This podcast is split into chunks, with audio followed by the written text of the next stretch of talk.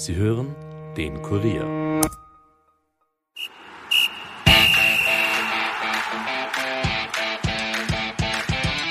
Nachspielzeit. Der Euro-Stammtisch des Kurier. Mit Ulrike Kriegler. Auch heute bekomme ich wieder weibliche Unterstützung bei der Nachspielzeit, dem Euro-Stammtisch des Kurier, durch eine Dame, die bei Rapid Kuratoriumsmitglied ist. Herzlich willkommen, Petra Gregoritz. Sie heiße ich natürlich auch herzlich willkommen und ebenso den langjährigen ÖFB-Generaldirektor Cici Ludwig und unseren Experten Mohamed Akagünnüs. Bevor wir anfangen zu reden, seid ihr versorgt? Wir sind ja bei einem Stammtisch, da darf man alles, ihr dürft gerne zugreifen. Frisches Gebäck ist da, Kaffee ist schon serviert worden, Wasser gibt's auch danke. oder auch sämtliche andere Getränkewünsche werden erfüllt. Danke, Bei uns perfekt. darf man fast alles. Ja, wir sind alle immer noch in Euphorie. Österreich ist im Achtelfinale bei der Euro, spielt am Samstag gegen Italien und die Italiener, die sind seit 30 Spielen umgeschlagen und sind in den, haben in den letzten elf Spielen kein Gegentor erhalten. Das wird keine leichte Aufgabe, oder? Wir wissen ja, was auf uns zukommt. Die Italiener waren sicher mit die Mannschaft, die am eindrucksvollsten gespielt hat. Sie haben in den letzten elf Spielen kein Tor erhalten. Sie haben schon mittlerweile so eine große Serie. Aber wir wissen ja auch mittlerweile, Wahrscheinlichkeitsrechnung, das bedeutet nicht, dass äh, 30 Spiele in Serie ein 31. bedeutet. Jede Serie wird einmal reißen, oder? Was sagst du? Ja, vom Patriotismus her wäre super. Ich glaube auch, dass die Mannschaft in der, besonders in der ersten Hälfte gegen Ukraine gezeigt hat, dass sie ein ungeheures Potenzial hat. Also, wenn sie das abrufen kann über 90 Minuten, kann das eine ganz interessante Partie werden.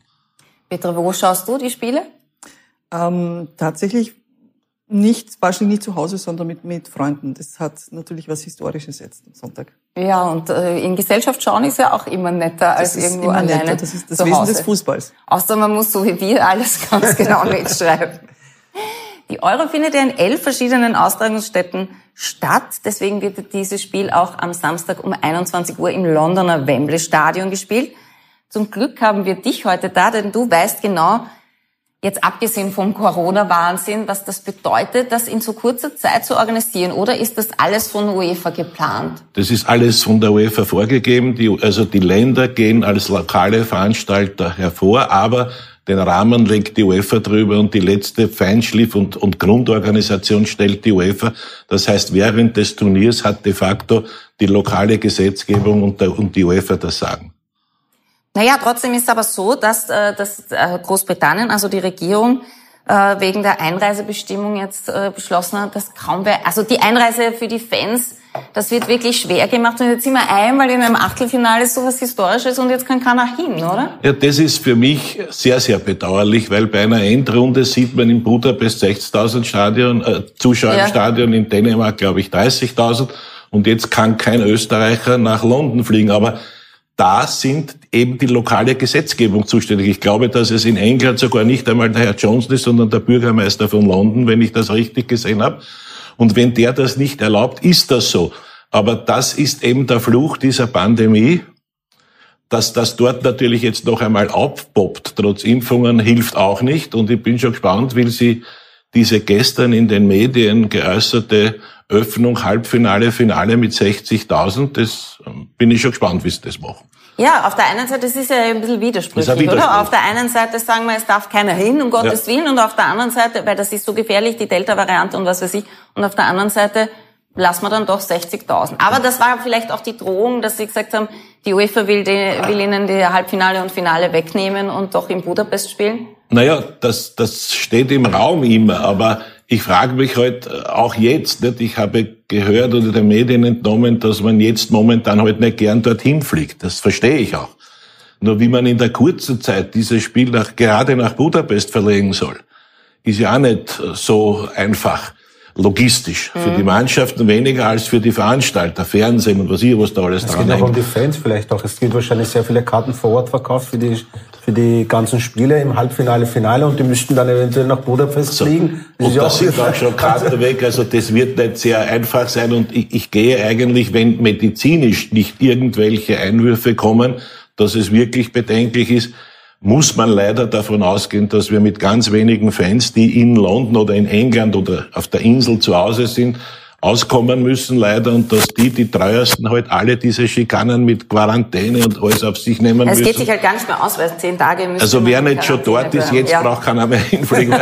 der muss, glaube ich, fünf Tage drin im Hotel bleiben und das noch selber bezahlen, das ist ein Wahnsinn. Ja. Petra, warst du schon einmal bei so einem Großereignis im Stadion? Ich nehme an, du gehst gerne ins Stadion. Ich gehe gerne ins Stadion. Bei einer EM oder WM, bei einem Entscheidungsspiel war ich noch nie dabei, muss ich ehrlich sagen. Ja. Weil ihr euch nicht, noch nicht gekannt habt wahrscheinlich. Oh ja, wir kannten uns aus dem Stadion. Wir kannten uns aus dem Stadion, ja. Aber aus dem aus dem, aus dem, aus der Allianz Arena, ja. Aus dem Stadion, ja, genau. Aus dem Stadion. Aus dem heiligen Stadion in Hütteldorf.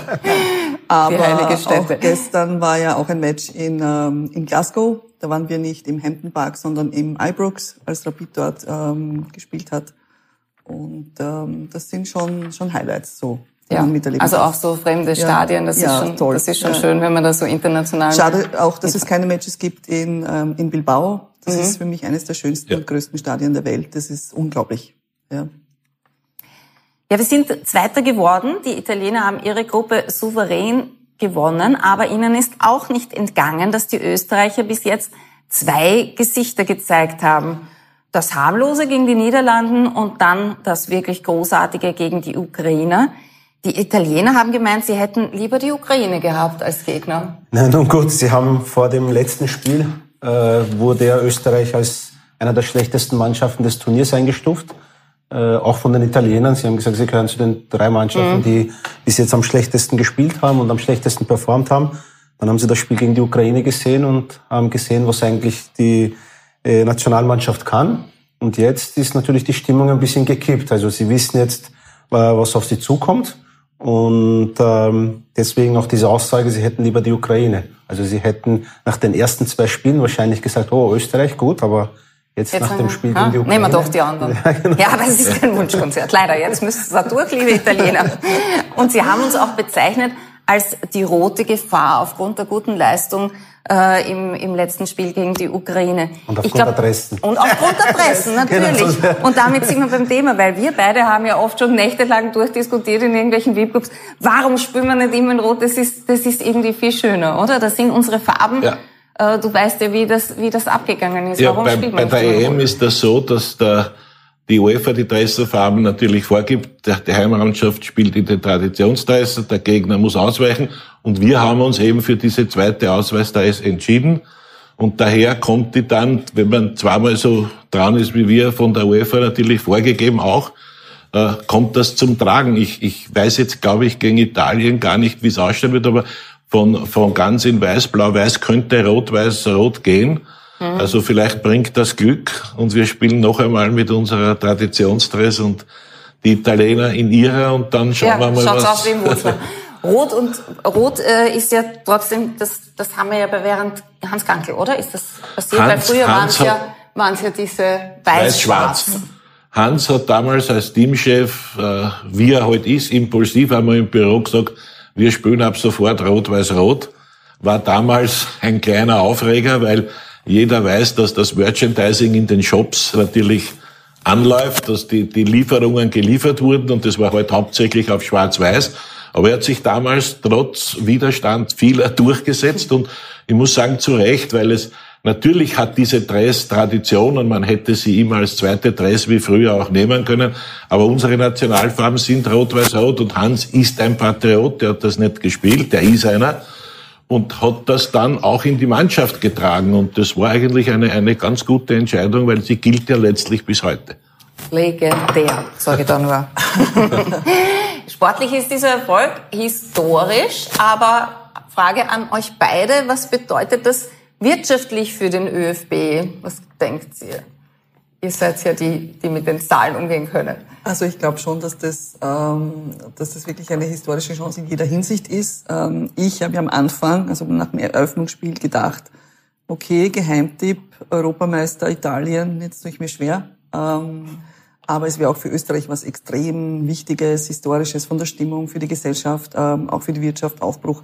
Und Italien ist ja, ähm, abgesehen vom Fußball, ich glaube, der drittwichtigste Handelspartner Österreichs. Ja, und äh, die Italiener haben ja auch diese Pandemie genutzt, äh, um in vielen Bereichen neu durchzustarten, mussten auch. Und insofern ist äh, der Fußball tatsächlich, auch wenn man sich diese politischen Diskussionen um die äh, Regenbogenfarben äh, Fahnen anschaut, in vielerlei Hinsicht ähm, ja bricht da sehr vieles im Positiven auf.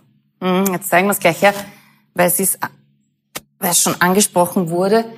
Die Deutschen sind auch nicht mehr das, was sie einmal waren, oder? Früher gab es jeden Tag einen Skandal, jetzt reden wir nur noch darum, ob das Stadion in Regenbogenfarben äh, erleuchtet werden kann ja. oder nicht. Aber was bedeutet das auch äh, wirtschaftlich für den ÖFB, für den als Verband? Da klingelt Na, die Kasse. Da klingelt auf jeden Fall die Kasse, weil du bekommst ja zuerst einmal dein Startgeld. Jetzt haben sie einmal zusätzlich die Prämie für zwei Siege zu kassieren und die Aufstiegsprämie, das darf man nicht vergessen. Und das nächste Spiel liegt ja noch vor uns. Vielleicht klingelt es da noch einmal. Was man aber sagen muss, dass dem ÖFB natürlich auch enorme Kosten zukommen. Er muss diese ganze Logistik bezahlen, er muss den ganzen äh, Trainer- und Betreuerstab bezahlen und er muss die Prämien zu Recht der Spieler bezahlen. Da darf es ja keine Diskussion geben, aber trotzdem, wenn man ausscheidet, war's das halt. 2016 haben wir Punkteprämie kassiert und sind ausgefahren. Und, und damals war 500.000 äh, Euro am Punkt. Und, und Island schießt in der 93.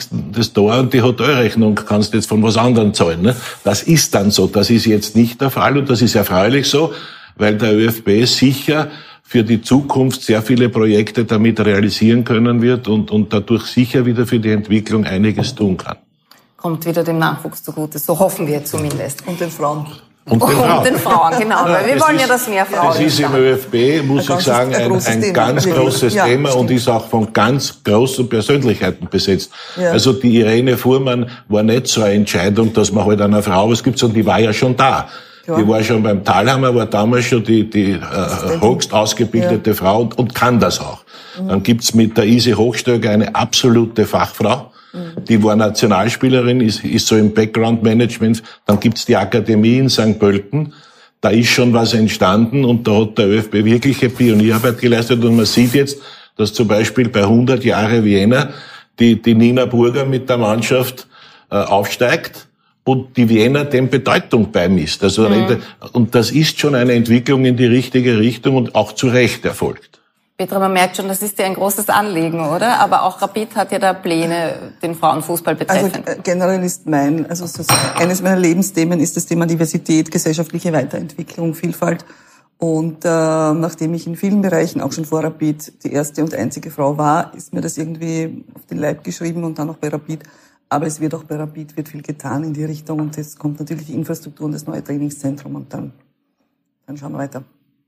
Sehr gut. Nicht nachlassen. Nicht ja. nachlassen, genau. Nicht nachlassen gilt auch für die Österreicher. Wir schauen uns kurz an, wie es den Österreichern geht. Martin Hinteregger, der hat, man weiß nicht ganz genau, Adduktorenprobleme, ein Bluterguss im Oberschenkel. Er hat auf jeden Fall eine MR-Untersuchung machen lassen. Der sollte bis Samstag wieder fit sein und auch Christoph Baumgartner, dem hat ja ein bisschen der Schädel gebrummt nach dem Zusammenstoß, aber hat dann nachher noch ein Tor geschossen. Also das sind einmal zwei Pluspunkte, oder? Hinteregger, Abwehrchef und Christoph Baumgartner, unser Torschütze. Wenn die fit sind, dann... Natürlich, also sie haben jetzt äh, in allen drei Spielen waren sie dabei und haben gut performt, äh, beide. Und ähm, äh, vor allem Baumgartner ist jetzt nach seinem Tor sicher in Euphorie und äh, kann das sicher mit in das nächste Spiel mitnehmen. Hinteregger ist sowieso eine Bank hinten und äh, da können wir beide noch brauchen für das Spiel. Was macht man eigentlich in diesen Tagen dazwischen? Der Athletikcoach Gerhard Zahlinger hat gemeint, nach so einer Leistung wie gegen die Ukraine braucht man mal 24 Stunden, wo man gar nicht an Fußball denkt, wo man den Kopf freikriegt. Was passiert jetzt? Nur Regeneration oder wird nee, natürlich Das ist auch halt immer so eine Frage. Äh, es ist jetzt ein wichtiges Spiel. Es erwartet jetzt in den nächsten Tagen ein, noch ein weiteres Spiel, was auch sehr, sehr wichtig ist. Beginne ich jetzt am nächsten Tag schon mit der Regeneration, mit einer physischen Regeneration oder ich sage, ich nehme eher das Mentale nehme ich in den Vordergrund und sage, okay, die physische Regeneration ist das eine, aber ich lasse sie überhaupt wegkommen und lasse sie mal runterkommen, dass sie einmal auch mental frisch am nächsten Tag oder am, am, am mhm. zweiten Tag zurückkommen und die sie dann dementsprechend vielleicht auch anders belasten kann und natürlich auch anders vorbereiten kann, als wenn ich jeden Tag trainieren muss. Franco Foda hat ja schon gesagt, er, hat, er weiß, wie es gegen die Ita Italiener gehen könnte. Gut, er hat es gegen die Ukraine gezeigt, dass er weiß, wie es geht. Und äh, gegen die Italiener gehe ich auch davon aus, dass er sich einen Plan mit seinem Betreuerstab überlegen wird. Dann werden wir sehen. Wir drücken auf jeden Fall alle Daumen. Petra Gregoritz, wenn man als Frau im Fußball irgendeine Funktion übernimmt, wird man immer gefragt, woher das Interesse für Fußball kommt. Wie war das bei dir? Ganz äh, sozusagen auf den Punkt gebracht. Ich bin in einem Wirtshaus aufgewachsen. Mein Papa war Rapidler äh, in einem Ort, wo es 50-50 Austrianer und Rapidler gegeben hat. Ah, das Im Burgenland. Gibt's? Das gibt's. Im ja. Burgenland auch noch Im Burgenland. Und ich werde es nie vergessen, äh, Klingenbach, da wo ich herkomme, die haben irgendwann mal auch in der Regionalliga gespielt und das, äh, die Heimspiele waren immer ganz wichtig für den Ort und da gab es einen Gast, den Franzi, der ist als erster immer vom Fußball nach der, also nach dem Spritzer in der Kantine äh, ins Wirtshaus kommen und, der Papa, äh, und hat den Papa gefragt, weil er immer dann schon ähm, vor vielen Jahren am Radio und im Fernseher, wie hat Rapid gespielt. Das werde ich nie vergessen. Das war das eine, so bin ich irgendwie mit Fußball groß geworden. Mein also das, wer ist das eigentlich? Wer ist Rapid? das habe ich natürlich gekannt. Und ähm, mein Abschiedsgespräch mit meinem Papa war extrem nett und wirklich sehr schön und berührend, ähm, bevor er uns verlassen hat. Das war ähm, kurz nachdem ich zu Rapid gekommen bin und er hat gesagt, sag einer, ich hab dürfen auf der Pfadisen spielen. Also quasi als Berufsschüler in Burgenländischer in Wien. Und äh, auch sonst halt viele, früher hat man im Gasthaus Fußball geschaut. Das hat sich ja jetzt verlagert, jeder hat einen großen Screen zu Hause. Und mein Sohn ist, seit er sieben ist, in Wien aufgewachsen, Rapid-Fan. Großer, engagiert sich auch als Fan und das hat mich sehr geprägt und äh, auch als sie äh, ähm, auf, also von wegen Brüssel ähm, aus dem Finale nach Hause gekommen sind, äh, gibt es auch so ein Schlüsselereignis mit dem mit dem Raphael. Also ich habe, es sind die Männer in der Familie, ähm, die mich sozialisiert haben und irgendwann mal es dann so weit, dass mich der Michi Kramer kennengelernt gefragt hat. Ja. Da hat sich gedacht, sowas genau. braucht man noch, eine, ja, eine Dame. Also irgendwie so, man soll das nicht unterschätzen, was Frauen alles mitbekommen. Ich sage das auch immer ähm, zu vielen Kollegen, zu vielen Freunden was glaubt ihr eigentlich, was eure Frauen, wenn sie die Buben zum Training und zum, zum Spiel bringen, die Nachwuchsspieler am Wochenende, was die dort machen? Stricken und häkeln? Nein, die schauen nein, nein, zu die und die wissen so. was. Nur ihr fragt es nie. Du diskutiert ja mit ihnen nie. Äh, trotzdem, ja. du bist Wirtschaftsexpertin. Ein Spezialgebiet von, äh, von dir ist Unternehmensstruktur. Welche ja. Unternehmensstruktur hat denn Rapid und was ist der Unterschied zu anderen Wirtschaftsunternehmen? Also Rapid ist ein, ein äh, Community Club sozusagen, gehört den Mitgliedern, ein Mitgliederverein im Unterschied zu Konzernclubs sozusagen. Wir haben einerseits einen Verein und eine GmbH. Ähm, das Präsidium vertritt die, den Verein, die Mitglieder gegenüber dem, ist der Eigentümervertreter gegenüber der, der GmbH. Das heißt, es ist eigentlich ähnlich der Wirtschaft. Und der Unterschied ist einfach diese Mitsprachemöglichkeit. Das geht dann schon, wir sind eine GmbH, eine Kapitalgesellschaft, da schreibt ja der Gesetzgeber vor. Die lizenzierten Vereine müssen Kapitalgesellschaften sein seit 2017. Deswegen ist das Präsidium auch ein Aufsichtsrat. Ähm, die Geschäftsführung, Vorstand, Sport und Wirtschaft führen die Geschäfte.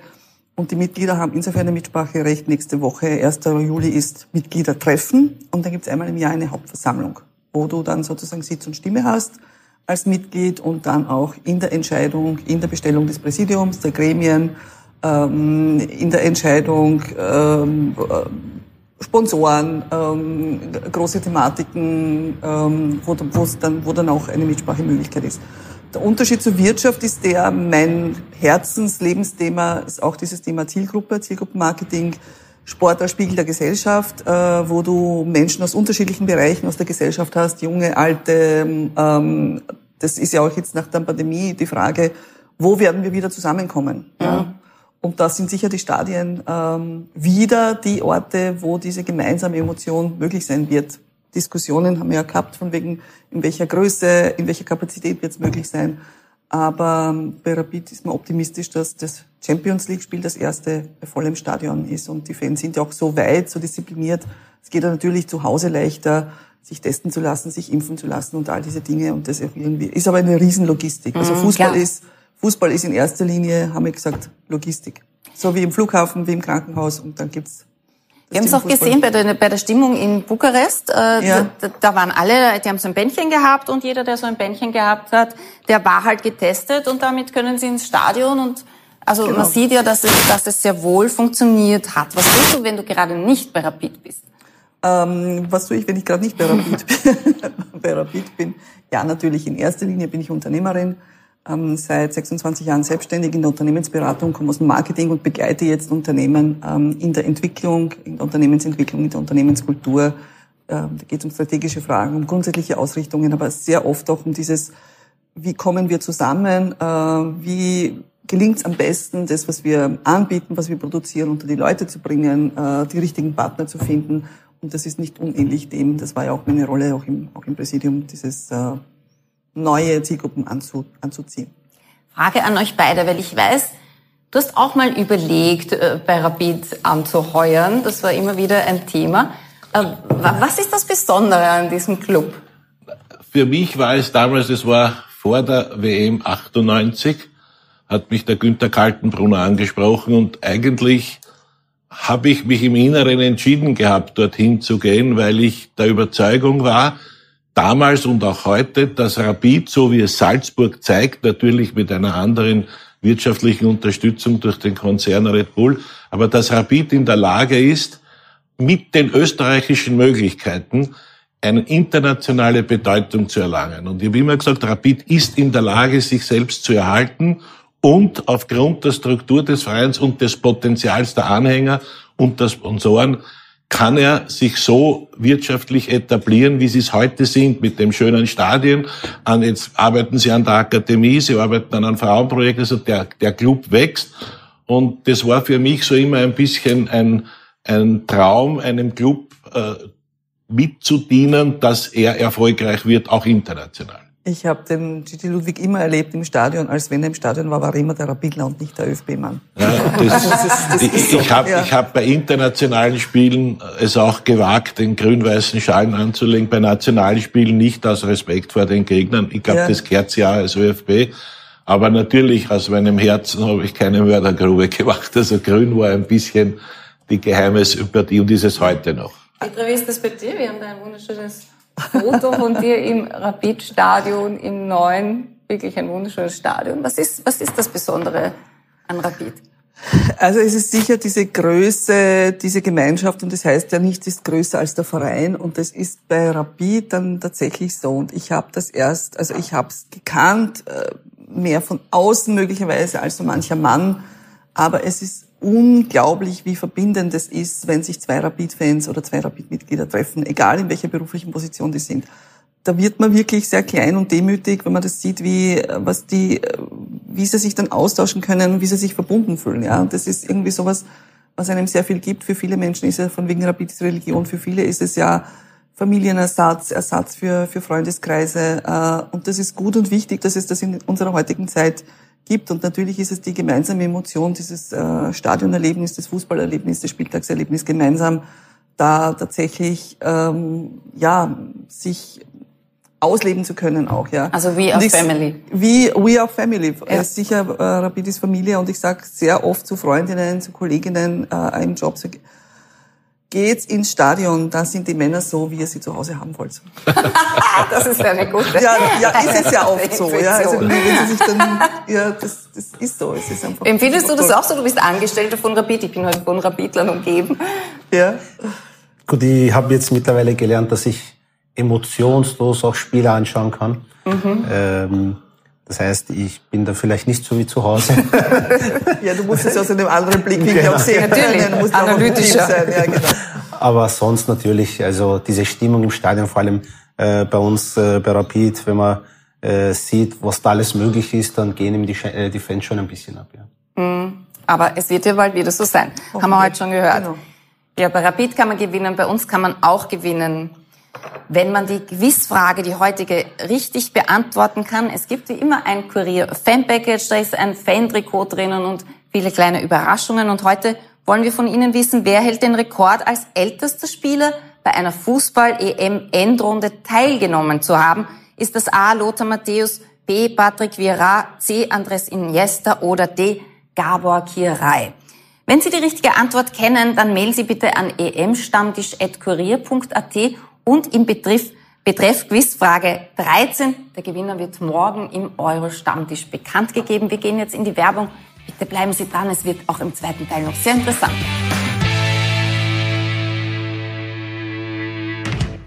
Ein Hinweis in eigener Sache. Wir würden uns freuen, wenn ihr uns helft, unser Podcast-Angebot noch weiter zu verbessern. Dafür müsst ihr einfach auf kurier.at slash Podcast-Umfrage gehen und ein paar schnelle Fragen beantworten. Vielen Dank für eure Hilfe. Schön, dass Sie dran geblieben sind bei der Nachspielzeit, dem Euro-Stammtisch des Kurier, heute mit Petra Gregoritz und Gigi Ludwig und natürlich unserem Experten, der wird gleich die Akalyse der gestrigen Spiele machen. Gestern ja die letzten Spiele der Gruppe D, Kroatien, Schottland, da ging es um alles oder nichts, und Tschechien gegen England.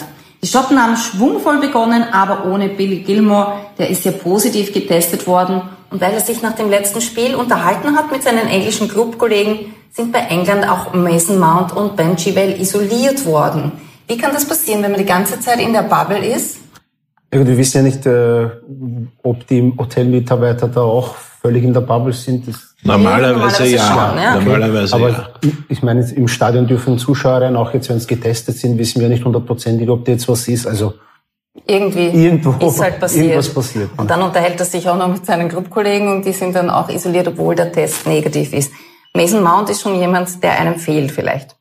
Ja, und obwohl die Schotten dominant sind, geht Kroatien in Führung durch Nikola Vlasic und auch England gelingt ein Tor. Raheem Sterling trifft per Kopf.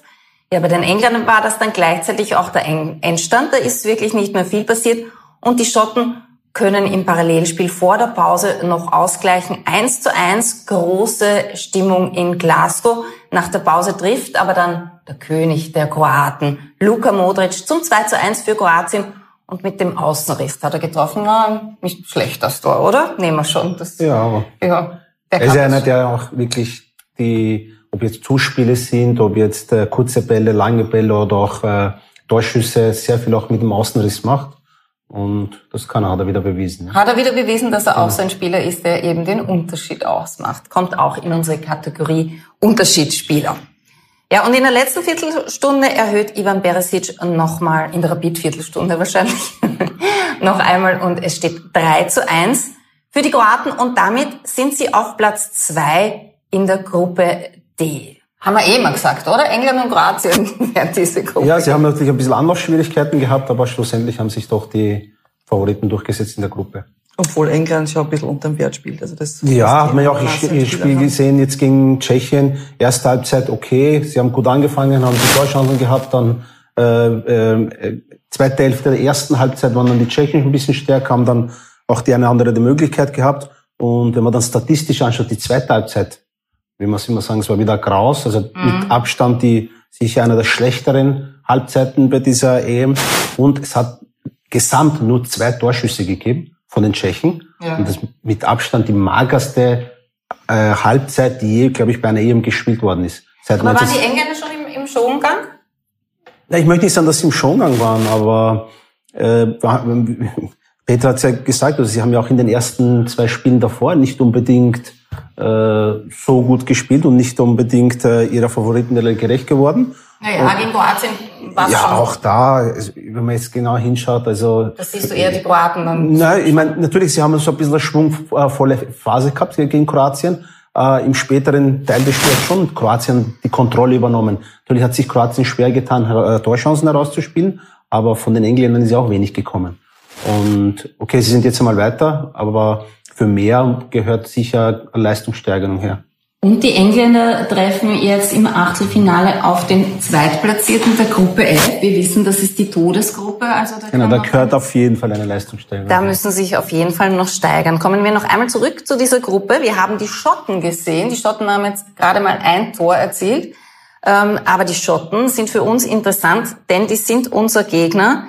Bei der WM-Quali in der Gruppe F sind ja Dänemark, Färöer, Israel und Republik Moldau und eben auch die Schotten. Und am 7. September spielt Österreich im Wiener Ernst-Happel-Stadion gegen die Schotten. Was können wir da mitnehmen als Analyse? Gut, wir, wir haben ja gesehen, auch die Schotten ist, sind äh, eher eine Mannschaft, die äh, gut verteidigen, versuchen nach einem äh, relativ äh, äh, tiefen Abwehrblock auch zu kontern, teilweise auch mit langen Bällen agieren und äh, gut bei Standards sind, sind keine Mannschaft, die das Spiel machen können und vielleicht auch Torchancen aus gegen, äh, gegen Mannschaften herausspielen können, die tiefer verteidigen. Hat man auch gesehen, mit einem Tor, mit wenig Offensivaktionen.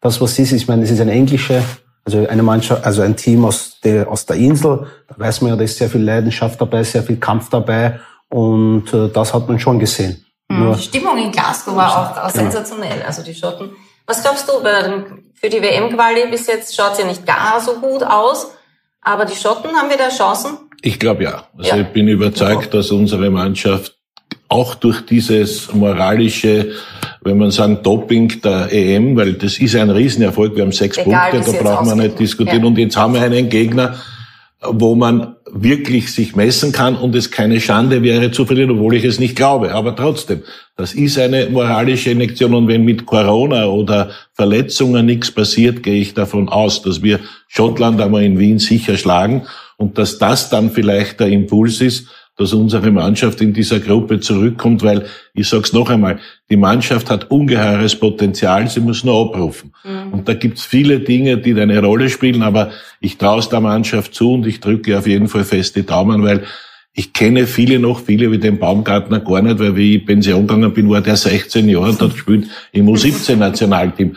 Den ja, Bachmann habe ich nicht gekannt und, und, und. Aber die, die ich noch kenne von meiner Zeit, das sind Burschen mit Charakter, die wollen und die spielen gerne im Nationalteam. Und das ist wichtig, dass wir jetzt eine Mannschaft haben, wo alle gern kommen, eine gute Stimmung ist. Und wenn das aufrechterhalten werden kann, bin ich fast überzeugt, dass die Schotten da in Wien nichts holen können.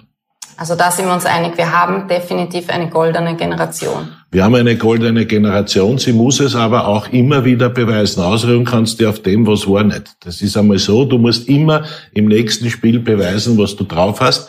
Und das sieht man ja. Man sieht ja auch bei den Spielern, wie sie wachsen. Wenn man den David Alaba anschaut, der ist praktisch von Spiel zu Spiel jetzt besser aber obwohl er noch immer nicht der David Alaba ist, den wir alle kennen. Aber ich bin überzeugt, der wächst jetzt gegen Italien es ist beim Marco Arnautovic die lange Verletzung, aber wir haben einen Kader und das muss man ja auch einmal sagen.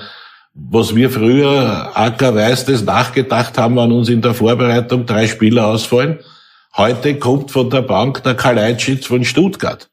Dahinter sitzt aber noch der Gregoritsch und der Grbic, der ackerschlechter Fußballer ist, ist gar nicht dabei. Also da ist schon etwas da. Und wir haben jetzt, was ich für wichtig empfinde, oder persönlich meine Meinung ist, wir haben jetzt wieder einen Tormann, der Ruhe ausstrahlt. Und das tut der Mannschaft gut. Die wissen, da ist einer hinten, der kann's. Ja, auch wenn die mal einen Fehler machen, der ist immer noch da. Und, und aber ich, ich mag den wirklich, weil er auch jetzt wieder den Ball vom Leiner, den muss er aber halten.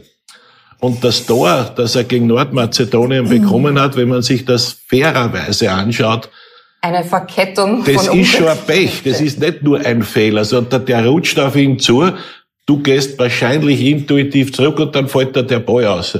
Also ich sage, der Tormann ist ein, eine gute Entscheidung des Franco Foda gewesen, das vor der EM zu klären. Und rund um ihn, der Kader und diese Truppe, da ist schon was im Entstehen und das kann, das kann auch in den Leistungen und Resultaten den Niederschlag finden. Ja, das hoffen wir natürlich. Ja. Ich habe mir angeschaut, dass wir waren, äh, sind in der Anfangsformation gegen die Ukrainer waren alle aus der deutschen Bundesliga, bis auf Daniel Bachmann, der ja Premier League, das nehmen wir auch, also ist jetzt aufgestiegen, und äh, Marko Arnautovic, der halt in China spielt. Aber die deutsche Bundesliga ist schon sehr präsent auf im österreichischen Nationalteam. Äh, ja, auf jeden Fall. Also natürlich äh, darf man jetzt nicht vergessen, es hat sich sehr viel geändert. Äh, die Transferregelungen haben sich geändert. Es, der Zugang zu ausländischen Spielern ist ein anderer durch EU-Recht und, und dergleichen. Äh, der Fußball an sich, die finanziellen Mittel sind eine andere. Das heißt, man versucht schon relativ früh an gute Spieler äh, ranzukommen. Und das ist meistens in den Nachwuchsmannschaften so. Das heißt, es passiert schon relativ früh, dass österreichische junge Spieler schon ins Ausland wechseln. Und dort in eine Akademie. In eine Akademie wechseln und von dort dann eben äh, weiter in die erste Mannschaft aussteigen. Also es hat sich schon einiges geändert. Früher waren, weiß ich nicht, wie viel, drei Ausländer erlaubt mhm. oder fünf Ausländer. Ja, okay. Und da, da war es natürlich, und ja, dann eben nach, es hat halt eine gewisse Zeit gebraucht. Und jetzt ist natürlich jeder Sucht nach guten Spielern und nach nicht nur nach guten, sondern auch äh, nach leistbaren Spielern, also in erster Linie zuerst. Und wenn man weiß, dass im Westen in großen Ligen natürlich Spieler äh, mittlerweile, ich habe jetzt gestern wieder gesehen, äh, was die englische Mannschaft, welche, wie, die, wie viel die Spieler mittlerweile kosten, was die für einen Wert haben, da ist natürlich nicht so einfach, dass man sich solche Spieler leisten kann. Das heißt, für viele Teams hat sich dass der Markt in die Gebiete verlagert wie Österreich, Schweiz, Slowakei, Tschechien, mhm. Polen. Und das sieht man auch da, bei diesen Ländern spielen halt sehr viele äh, mittlerweile in größeren Ligen. Ein Engländer wird nicht zu Rapid kommen, davon können wir ausgehen. Aber Petra, gehst du auch zu äh, Länderspielen, auch wenn du da in ein anderes Stadion gehen musst? Bist du ja, da dabei? ja, natürlich. Ja, also für Österreich ist, äh, ist ja auch schön, irgendwie zu, äh, zu beobachten, die Entwicklung der Spieler vom, vom eigenen Club. Und das tut sich ja auch beim Nachwuchs sehr viel. Und äh, von wegen, wir haben gute Spieler, also einen guten Nachwuchs, aber wenn man also von wegen, sie sind stolz, dass sie, dass sie spielen können im Nationalteam, sozusagen in der, in der Einsermannschaft. Aber auch wenn man sich anschaut, wie unser Nachwuchs jetzt auch in allen U21, U18 repräsentiert ist und wie stolz sie sind und wie professionell, das macht schon Freude und einfach das zu beobachten, ähm, das, äh, das ist schon auch schön dann beim Länderspiel. Ja. Sehr gut. Ich gehe zu unserer Tafel mal und trage unsere heutigen Ergebnisse ein. Die Kroaten gegen die Schotten haben 3 zu 1 gewonnen und Tschechien gegen England haben wir schon besprochen 0 zu 1. Damit haben wir jetzt England an erster Stelle sieben Punkte und die Tschechen, also Kroatien sowieso an zweiter Stelle, die Tschechen sind auch weiter. Wir wissen halt noch nicht, wo die hinkommen. Aber im Achtelfinale sind die Kroaten, sind, kommen jetzt gegen den Zweitplatzierten der Gruppe E. Da weiß man nicht, das entscheidet sich heute, wer das ist. Und die Engländer sind, kommen gegen den Zweiten der Todesgruppe F. Und die beiden Gruppen spielen ja dann auch heute Abend. Es geht zuerst weiter mit Gruppe E um 18 Uhr. Slowakei gegen Spanien. Die Slowakei hat ja gegen Polen gewonnen, gegen die Schweden nur mit 0 zu 1 verloren. Und die Spanier sind mit zwei Unterschieden, Unentschieden noch nicht so richtig in Fahrt. Aber das liegt eher an der Chancenauswertung, ja, oder? Die haben, haben da wirklich alles getroffen, getroffen, nur nicht genau. das Tor. Genau, also sie haben ja in beiden Spielen extrem dominiert. Sie haben sich auch genügend Torchancen herausgespielt. Äh, nur das Tor nicht oft genug getroffen. Äh, ich finde aber auch gegen die Slowakei sind sie für mich haushoher Favorit. Und äh, ich bin überzeugt, dass sie sich den Sieg holen, auch, auch vielleicht schon mittlerweile mit dem Spiel vielleicht auch den Gruppensieg. Und Sergio Busquets, der wird wieder dabei sein, hat ja eine genau. Corona-Infektion überstanden. Schweden gegen Polen. Den Schweden reicht ein Punkt für Platz zwei und selbst bei einer Niederlage würden sie zu den vier besten Drittplatzierten gehören da wir ja schon zwei Drittplatzierte mit nur drei Punkten haben und die Schweden haben schon vier Punkte, aber ich nehme an, die Schweden werden trotzdem Gas geben, oder? Ja, natürlich. Also ich meine, wir haben ja die Schweden bis jetzt gesehen, sie haben extrem gut verteidigt. Äh, da wird es für die Polen nicht einfach, hier auch da Torchancen vorzufinden. Gut, sie haben aber einen Lewandowski, wenn man den irgendwo im Strafraum oder in der Nähe vom, des Strafraums gut in Szene setzen sollte. Wenn. wenn Wie genau. wir gesehen haben, war das leider genau. nicht immer so bei den äh, Wenn, dann äh, ist da sicher einiges möglich. Aber wir haben jetzt die Konstellation, dass Polen gewinnen muss, um äh, weiterzukommen. Äh, alles andere, bei allen anderen Ergebnissen werden sie halt draußen. Der Sieger der Gruppe E trifft auf einen Drittplatzierten und der Zweite der Gruppe E kommt gegen die Kroaten. Wird er noch taktiert? Nein, oder? Vollgas. Nein, Schauen wir, dass glaub, wir Erster werden. In der, in der Konstellation ist, glaube ich, egal. Deutschland gegen Ungarn. Die Ungarn spielen jetzt zum ersten Mal auswärts. Das Spiel findet in München statt. Die Deutschen waren ja auch in der Kritik nach der Niederlage gegen Frankreich. Aber Leon Goretzka, der hat was Lustiges gesagt. Er hat gesagt, ihm ist immer noch lieber, es gibt 82 Millionen Bundestrainer in Deutschland als 82 Millionen Virologen. Das zweite Spiel gegen Portugal hat dann schon anders ausgesehen. Es gab einen 4 zu 2 Erfolg. Das war ein super Spiel der Deutschen. Haben die auch zwei Gesichter, so wie die Österreicher? Nein, finde ich überhaupt nicht. Sie haben auch im ersten Spiel gegen Frankreich äh, meines Erachtens ein gutes Spiel gemacht. Ähm, sie haben da eine bessere, besser verteidigende französische Mannschaft gehabt. Im zweiten Spiel die Portugiesen haben da nicht so souverän verteidigt und und äh, es hat sich auch eindrucksvoll auf das Ergebnis gewirkt. Aber die Deutschen haben in den ersten Spielen schon gezeigt, dass sie sicher zu den Top-Favoriten gehören. Thomas Müller laboriert an einer Knieverletzung, eine Kapselverletzung. Äh, könnte der von Leroy Sané ersetzt werden? Ersetzt werden schon, aber sie sind halt zwei grundverschiedene Spieler. Der, Leroy, der Thomas Müller hat äh, eher in zentraleren Positionen gespielt, eher äh, den Stürmer, der das sich dann in Räume fallen lässt, wo er dann anders angespielt wird. Die Roy Sané ist eher ein Spieler, der eins gegen eins Situationen sucht, der Dribblings versucht und der versucht über gegnerische äh, Verteidiger drüber zu kommen. Das sind grundverschiedene Spieler. Also eins zu eins ersetzen, glaube ich nicht. Vielleicht durch Positionsänderungen, dass ein anderer Spieler die Position von Müller übernimmt und, und Leroy Sané dann eine andere Position bekleidet. Als ehemaliger ÖFB-Generaldirektor kennt man natürlich die Deutschen. Da gab es unzählige Duelle. Wie findest du die Deutschen bis jetzt im Turnier? Sie haben sie haben ganz gut gespielt, auch gegen Frankreich, hatten dort auch natürlich das Pech, dass durch ihre Spielweise die Konter der Franzosen fast eigentlich jeder ein Tor, vergisst ja, die haben zwei Tore geschossen, das waren Millimeter Abseitsentscheidungen. Mhm.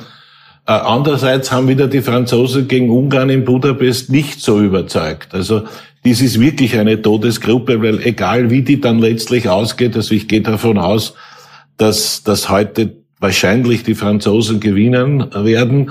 Acker hat das sehr, sehr gut analysiert. Er sagt, die wollen doch nicht, dass die noch weiterkommen und dann irgendwann noch aber eine entscheidende Rolle spielen. Außerdem ist ein bisschen Revanche für die Vergangenheit genau. da. Mhm. 2016 Portugal gegen Frankreich und das ist die Neuauflage des Finales heute Abend. Das wird, das wird auch so ein Spiel werden, glaube mhm. ich. Da geht es um jeden Millimeter. Und es ist auch eine, ein Duell zwischen Cristiano Ronaldo und Kylian Mbappé. Das sagt mir immer, das ist der Nachfolger vom, nach Messi und Ronaldo kommt jetzt Mbappé. Ja, also er ist schon ein überragender Spieler, der schon in sehr jungen Jahren ähm, auf einem sehr, sehr hohen Niveau gespielt hat, der jetzt ähm, natürlich äh, die, den Anspruch stellt, in die Fußstapfen dieser großen Spieler zu, äh, äh, sich zu bewegen. Und äh, auch da natürlich direkte Vergleiche zu machen mit diesen Spielern sind alle drei grundverschiedene Spieler. Alle drei haben ihre Qualitäten. Und äh, deswegen jetzt äh, den Vergleich mit Ronaldo zu ziehen, ja, aufgrund ähm, dieses... Jetzt äh, rein genau, von den Rekorden. Genau, also, aufgrund ja. vielleicht der Rekorde und aufgrund der, der Persönlichkeit, aufgrund der, äh, der Stärken, die er besitzt und der, wo er dann auch seine Stempel aufdrücken kann äh, ähm, bei den Spielen, glaube ich schon, dass er sicher der Spieler sein wird, der sich in den nächsten Jahren, äh, so wie äh, Messi und Ronaldo auch den Fußball geprägt haben, sicher einer der Spieler sein wird, der den Fußball, der den Fußball prägen wird in den mhm. nächsten Jahren. Ein neuer Rekord könnte heute fallen. Ali D ist der mit den meisten Toren bisher in Länderspielen, hat 109 Tore geschossen. Cristiano Ronaldo steht momentan bei 107. Also vielleicht hat er heute gleich wieder einen Rekord. Bei den Franzosen fällt Osman Dembélé aus. Äh, der hat im letzten Spiel gegen die Ungarn einen Schlag aufs Knie bekommen und ist leider nicht mehr, steht leider nicht mehr zur Verfügung. Für ihn ist die Euro zu Ende. Die Franzosen haben trotzdem gegen Ungarn einen Punkt gemacht und gegen Deutschland gewonnen. Das hätten sie wahrscheinlich vorher umgekehrt erwartet. Das glaube ich auch. Also wir, wir haben ja ähm, seit äh, Beginn der Sendungen äh, gesagt, dass die Ungarn relativ weniger Rolle spielen werden. Äh, dass sie jetzt einen Punkt gemacht haben, sensationell gegen die Franzosen. Ja, ist für sie auch einmal ein Erfolgserlebnis. Aber ich glaube, das war das letzte Erfolgserlebnis. Das war das letzte Erfolgserlebnis. Jetzt, jetzt reicht jetzt, jetzt. keinen Punkt mehr aus. Also ich glaube nicht, also die Deutschen, die waren so souverän. Ich glaube nicht, dass sie da irgendwas anbrennen lassen. Glaubst du, hat das einen äh, Vorteil gehabt, dass die, dass die Ungarn zu Hause gespielt haben bis jetzt in Budapest? da war ja, waren ja viele Zuschauer erlaubt. Ich bin überzeugt davon, weil wenn du, du musst, man muss ja zurückgehen Schritt für Schritt. Es waren vorher die Clubspiele fast ohne Zuschauer. Die Quali-Spiele ohne Zuschauer.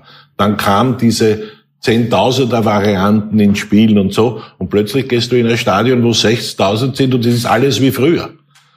Und die waren natürlich alle fast auf Seiten der, der Heimmannschaft, völlig logisch. Und das ist ein gravierender, ist ein Riesenvorteil. Und bis zu dem Zeitpunkt haben ja die Ungarn sich zu Hause vorbereiten können. Also jetzt erstmals müssen die auch reisen und fahren natürlich in die Heimat des DFB, der noch nie gereist ist, spielt natürlich in der Regeneration auch eine Riesenrolle. Daher schließt mich der Meinung an, Deutschland wird heute nichts anbrennen lassen. Und so leid es mir für unsere Nachbarn tut, die werden heute wahrscheinlich nach Hause fahren. Mhm. Wir haben ja nach dem Spiel Frankreich gegen England so kuriose Aussagen gehabt, wenn du dich erinnerst, ja. wo die französischen Spieler gesagt haben, das war zu laut im Stadion. Weil was ganz was Neues. Was, genau. Sie waren das, sie waren das nicht mehr gewohnt, sie haben sie nicht mehr, mehr gehört und, ja, ja. und das war gar, als ob das jetzt noch nie da gewesen wäre, aber ich glaube, diese Pause und jetzt dann wieder ja, so viel Zuschauer im Stadion, das war dann schon ein bisschen eine andere Situation. Ja. Aber wenn man zurückkommt jetzt, äh, wenn wir gesagt haben über Heimspiele, wenn wir da geredet haben, es war schon, also man merkt in den letzten Jahren statistisch gesehen eine Umkehr. Das heißt, äh, es ist nicht so wie früher, dass äh, äh, wahrscheinlich, dass die, dass die Heimmannschaft Wahrscheinlichkeit größer ja. ist, sondern die Wahrscheinlichkeit, dass die Heimmannschaft äh, gewinnt, ist, liegt nur bei 45 Prozent. Also unter 50 Prozent. Das heißt, es hat sich sehr gewandelt, weil einfach wie gesagt, früher hat es weniger Öffentlichkeit, weniger TV, Äh, fernab hat man vielleicht irgendwo gespielt und so weiter. Es hat sich geändert. Natürlich, ein kleiner Heimvorteil ist vielleicht emotional, mental sicher noch da, aber statistisch gesehen ist der Wert, geht der Wert immer mehr nach unten. Das darf man einem Rapid-Fan nicht sagen, oder? aber man muss schon noch wir sagen, haben, wir sind realistisch, wir haben natürlich auch diese Erfahrungen gemacht. Ja. Also von es, es, ist, es macht ja auch was mit einer. Ja, es ist voll. ja auch ein bestimmter, ein, ein richtiger Druck, oder? Also wenn man weiß, man spielt vor den eigenen Fans und, die, und die, da brüllen mehrere Tau Zehntausende, äh, das ist schon ein Druck als Spieler. Hinter vorgehaltener Hand gab es ähnliche Aussagen im Sinne von, es ist für die Spieler nicht immer schlecht, wenn es keine Fans gibt im Stadion. ja, es war auch mal interessant. Was, wie der Tormann coacht auch, ja. dass die reinrufen, war mal was anderes, aber, ja, aber es ist auch wieder ist, genug. Also ich muss ehrlich sagen, ich war sehr, sehr froh, dass nach dieser Pandemie der Fußball überhaupt beginnen konnte und auf ja. dem Niveau überhaupt fertig gespielt wurde. Aber wenn man in einem Fußballstadion ist und es sind keine Fans, dann hat das mit Fußball nichts. Tut, tut mir leid. Äh, ich war gegen die Slowakei beim Heimspiel 3000, glaube ich, waren damals erlaubt, wenn ich das richtig in Erinnerung habe, vor der EM.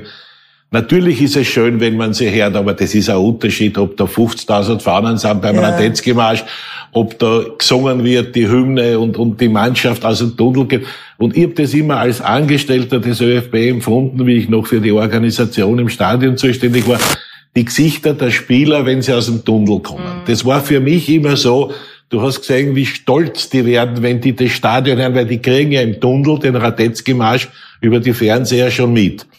Und du hast gesehen, wie die rauskommen, mit welcher Freude. Und, und ich habe damals entgegen der Statistik mich auf jedes Heimspiel gefreut, weil ich gewusst habe, im Prater können wir jeden schlagen. Es ist auch nicht passiert, wie wir wissen.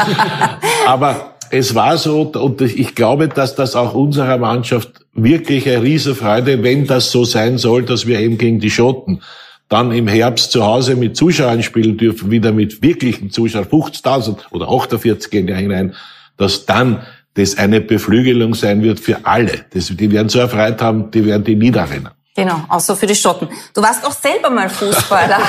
Wir haben da ein Foto gefunden. 48 Jahre her. Wirklich schon. Aber tolles Bild.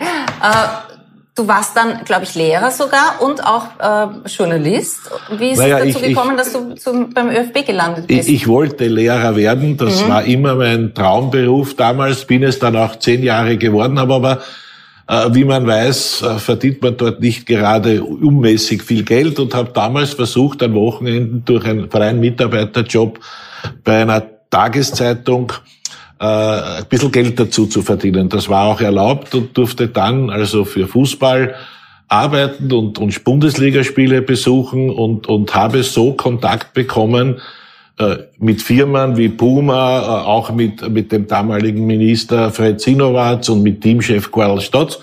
Und der ÖFB hat dann für die WM 82 in der Quali schon einen, einen Pressechef gesucht. Und ich war damals Pressechef der Fußballschülerliga.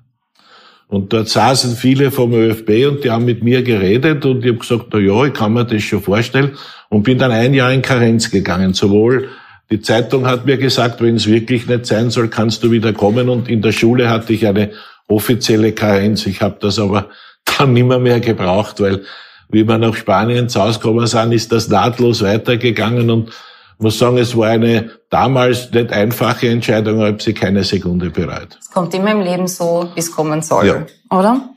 Ähm, du hast ja einen wahnsinnig großen Erfolg gefeiert. Du hast die Euro nach Österreich und die Schweiz geholt. Na, da, da muss ich bescheiden bleiben. Die Euro habe leider nicht ich geholt. Ich hätte es gerne.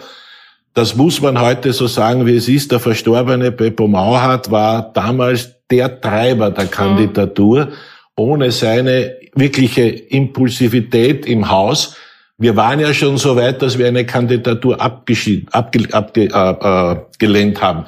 Und er hat dann gesagt, ich stehe dafür gerade, dass wir die Schweiz kriegen und ich möchte das. Dann war er nicht mehr Präsident und dann kam der nächste und Friedrich Sticker hat dann die Kandidatur als politischer Präsident begleitet. Aber die Löwenarbeit an der Kandidatur, an den Dokumenten, die ja die Basis sind für die Bewertung, hat damals der Wolfgang Kramann gemacht. Stimmt. Und das ja. war eine großartige Leistung, wie übrigens davor auch bei 2-4 Heinz Balme eine großartige mhm. Arbeit geleistet hat. Nur wir sind einem, einem Opfer wir sind Opfer einer politischen Entscheidung zwischen Spanien und Portugal geworden. Damit waren wir weg. Aber schon damals war diese mit Ungarn diese Idee nicht so schlecht. Aber das, was dann Wolfi Kramann zusammengearbeitet hat und zusammengetragen hat und das Dossier, das er abgegeben hat, war höchst professionell. Und die haben also den Löwenverdienst, dass wir alle gekämpft haben drum, ja, ist ja selbstverständlich. Aber man muss fairerweise sagen, die, die es wirklich gemacht haben, waren die zwei Präsidenten und der Wolfi Kramer. Jetzt dürfen wir euch bitten zu tippen, die heutigen Spiele. Also heute sind ja vier Spiele, Schweden, Polen, Slowakei gegen Spanien, Deutschland, Ungarn und Portugal gegen Frankreich. Heute habt ihr viel Arbeit zu tippen. Unsere Gewinner gestern war Karin Meyer. Sie hat eine Kurier-Fanbox gewonnen. Gratulation. Und heute wollen wir von Ihnen wissen, wer hält den Rekord als ältester Spieler äh, bei einer Fußball-EM-Endrunde teilgenommen zu haben? War das A. Lothar Matthäus, B. Patrick Vieira, C. Andres Iniesta oder D. Gabor Kirai. Wenn Sie die richtige Antwort kennen, dann mailen Sie bitte an emstammtisch.kurier und im Betreff Quizfrage 13 haben wir heute auch einen Tipp mit Geräten von Akatronic. Ja. Ja, haben wir. Worauf Welches Spiel nehmen wir? Die, Weil, wenn wir die Deutschen nehmen. damit wir sicher loswerden. Machen wir, ja, Deutschland gegen Ungarn. Okay, ja. Also Sie geben bitte dann Ihren Tipp ab, 1, 2 oder X und welches Gerät Sie wollen, einen Rasierapparat oder eine elektrische Zahnbürste. Und auch da geht das Mail an emstammtisch.kurier.at und im Betreff dann Tipp. So, wie habt ihr getippt? 1 zu 1 Schweden-Portugal. Okay, Schweden brauchen einen Punkt. Slowakei-Spanien, die Spanier gewinnen 2-0.